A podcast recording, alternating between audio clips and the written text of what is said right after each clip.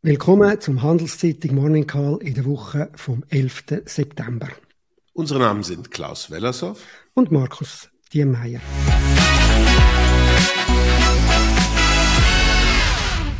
Wie immer geben wir Ihnen einen Überblick über die wichtigsten Daten und Entwicklungen in der Wirtschaft. Guten Morgen, Klaus. Was ist dir aufgefallen in den letzten Wochen? Guten Morgen, Markus. Ja, das war doch relativ viel los. Äh, für uns natürlich ganz wichtig im, am vergangenen Montag das Wachstum der Schweiz oder besser gesagt das Nichtwachstum der Schweiz 0,0 Prozent übers Quartal und wenn man es äh, ehrlich anschaut 0,5 übers Jahr.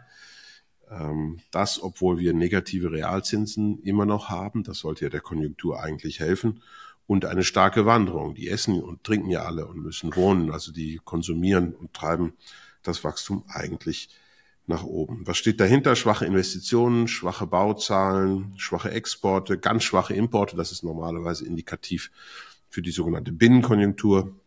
Also das, was wir da in der Schweiz äh, tatsächlich benutzen und verbrauchen. Der Konsum wuchs dementsprechend auch ein bisschen schwächer, aber der hat uns noch eigentlich über Wasser gehalten, äh, wenn man äh, hinschaut. Also die, die Leute haben trotz schwacher Konsumentenstimmung relativ viel ausgegeben und der Staat hat fröhlich weiter Geld ausgegeben und das bringt uns dann in der Summe auf die Nulllinie. Am Dienstag äh, dann deutlicher Rückgang der Stimmung der chinesischen Industrie. Da gucken wir jetzt ja schon seit einiger Zeit mit großer Sorge hin, dass die Chinesen tatsächlich aus ihrer Rezession nicht rauskommen. Donnerstag wurde das für mich partiell bestätigt. Einige haben die Zahlen aber als sogar positiv gewertet. Nämlich die Zahlen zum chinesischen Außenhandel wurden veröffentlicht, wie wir das in, letzten, äh, in der letzten Woche im Morning Call schon erklärt haben hat das dann sehr viel mit der Wechselkursveränderung zu tun und auch mit der Veränderung der Produzentenpreise. Exporte bei minus 8,8 Prozent ist keine schlimme Zahl, aber ist immer noch real irgendwie um die Nulllinie. Da ist nicht viel äh, passiert, wenn man die beiden Effekte rausnimmt. Und die Importe bleiben eigentlich ziemlich schwach. Vielleicht sind die nicht mehr ganz so schlimm wie vorher. Ich glaube, im letzten Monat davor waren die Importe war schon ein rechtes Warnsignal. Und dann muss man noch hinzufügen, Samstag gab es in China auch noch Inflationszahlen. 0,1 Prozent höher. Äh, jetzt ähm, die äh, Jahresinflation statt bei 0,2 bei 0,3. Das ist ausschließlich den volatilen Faktoren Lebensmittel und Energie geschuldet. Die Kernrate ist bei 0,8 geblieben. Inflation ist also wirklich unglaublich tief in China. Ja, vielleicht noch ein Feedback auch noch zu den Zahlen, zu der Schweiz. Auffällig dort, also mir aufgefallen, du hast es gesagt, Konsum ist noch relativ stabil. Es zeigt sich auch im Gastgewerbe besonders, wo ja die grösste Krise gehabt in der, äh, in der, in der Corona-Zeit. Das wächst immer noch stark, 5,2 Prozent aufs Quartal, aufs Jahr sogar 15 Prozent. Andererseits bei der Industrie zeigt sich, was wir bei den Einkaufsmanagern schon gesehen haben, das ist deutlich rückläufig.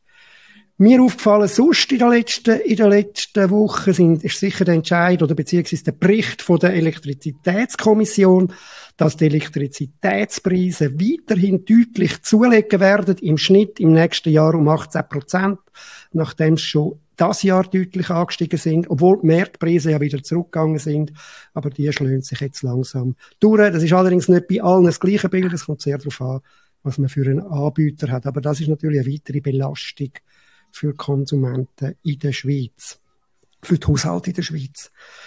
Dann haben wir aus Europa noch Zahlen gehabt. Die Industrieproduktion in Deutschland, ein klassischer Wachstumsmotor von Europa, ist im Juli das dritte Mal zurückgegangen äh, im dritten Monat. Also auch da wieder ein Negativsignal von der Konjunkturfront.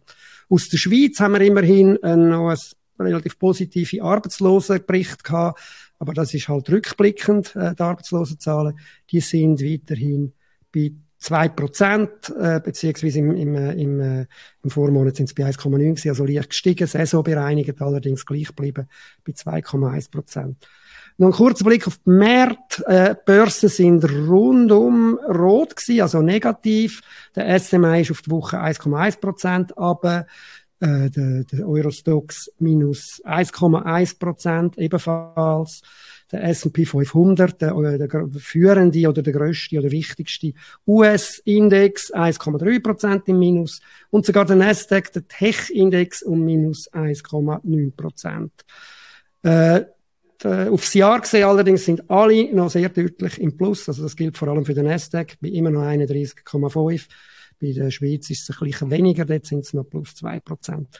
Auffällig auch, wir haben letzte Woche darüber geredet, der Ölpreis, der ist weiter angestiegen, äh, im, am Dienstag ist Brent über 90 Dollar pro Fass gestiegen und der WTI, der amerikanische, amerikanisch getriebene Sorte, knapp unter 90. Wenn du nichts mehr willst ergänzen willst du, so nee, schwören nee. wir in. Wahnsinn von der Woche gehen. Ja, der Wahnsinn von der Woche ist bei mir verbunden tatsächlich mit dem Schweizer Wachstum und zwar gar nicht so sehr mit den jetzt veröffentlichten Zahlen, vielmehr mit der politischen Reaktion darauf. Die war doch äh, vielleicht natürlich nicht begeistert, aber der Tenor war in, in praktisch überall war, uns geht's ja gut. Also bei uns in der Schweiz geht's ja gut. Und ohne dass ich das jetzt pauschal komplett bestreiten möchte, stimmt das natürlich, was die Wachstumszahlen angeht, schon seit einiger Zeit nicht mehr. Schweiz ist jetzt sieben Folge, äh, sieben Quartale in Folge quasi stagniert. Wir kommen gar nicht vom Fleck. Und auch wenn man die Linse ein bisschen aufzieht, dann sieht man, dass da einiges nicht funktioniert. Wir Ökonomen machen uns seit doch Jahren jetzt schon Gedanken darüber, warum in der Schweiz die Arbeitsproduktivität nicht mehr so steigt wie bei unseren Nachbarländern.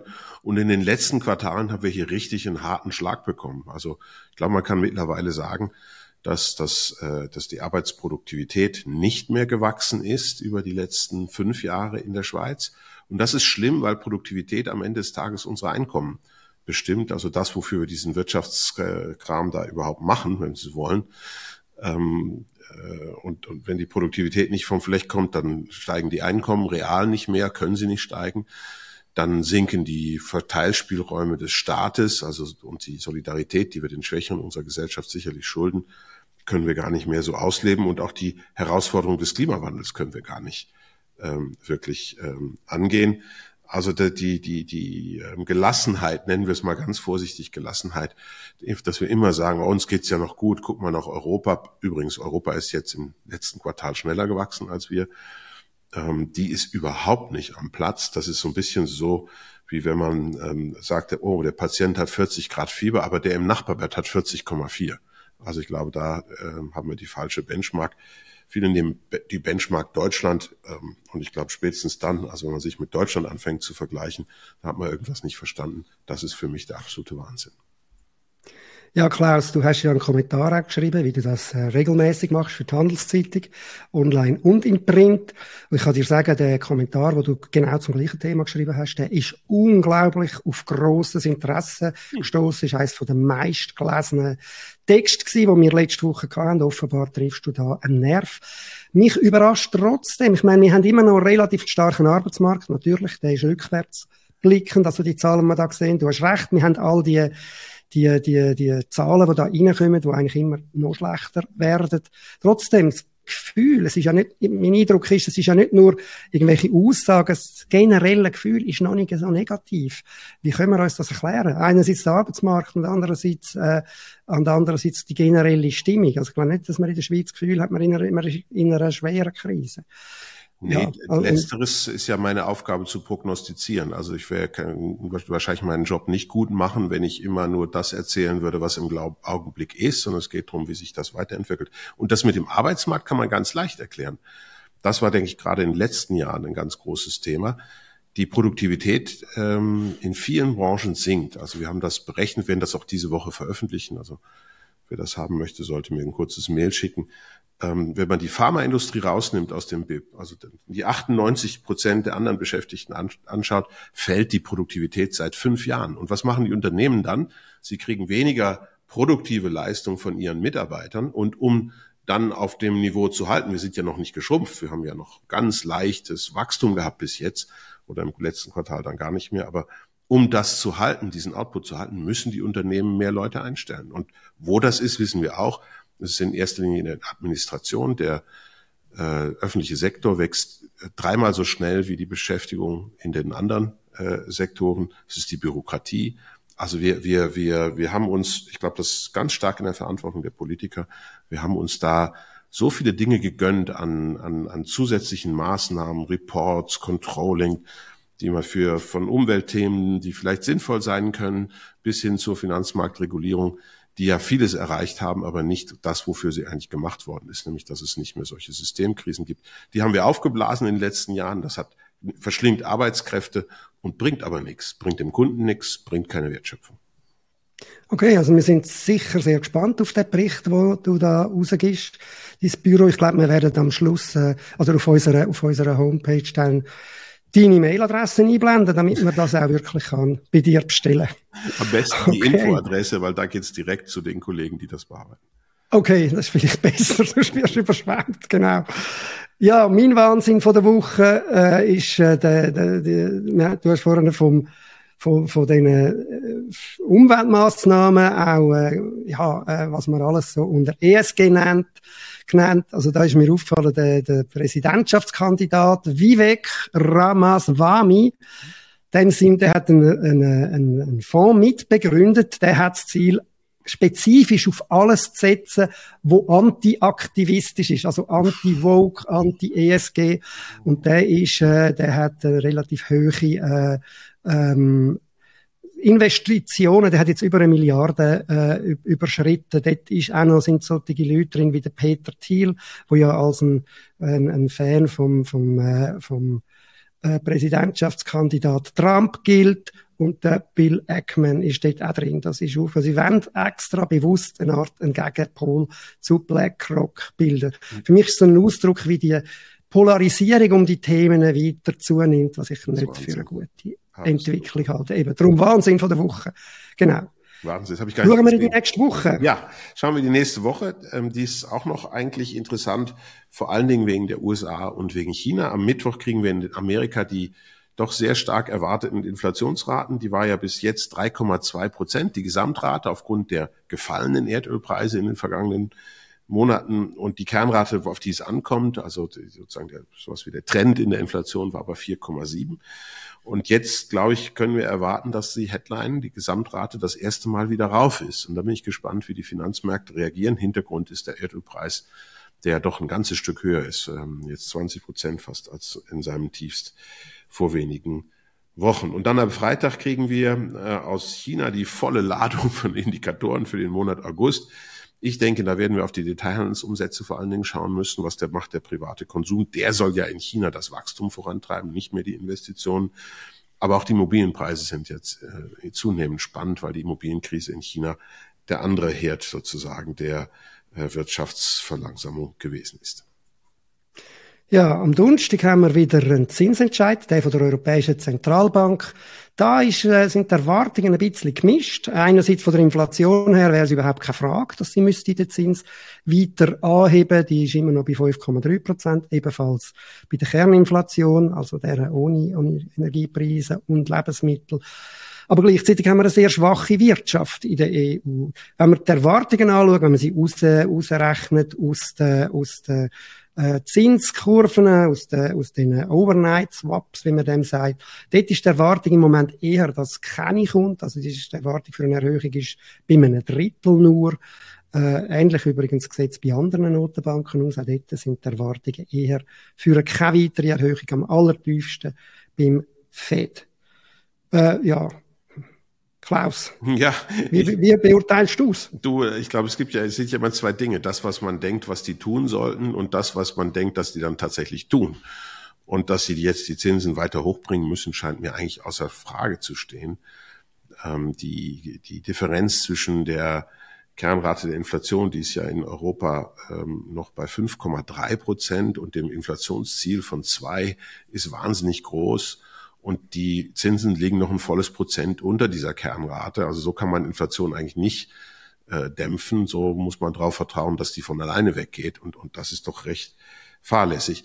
Macht Frau Lagarde das dann mit ihrer Truppe? Ich würde es jetzt auch nicht wagen zu prognostizieren.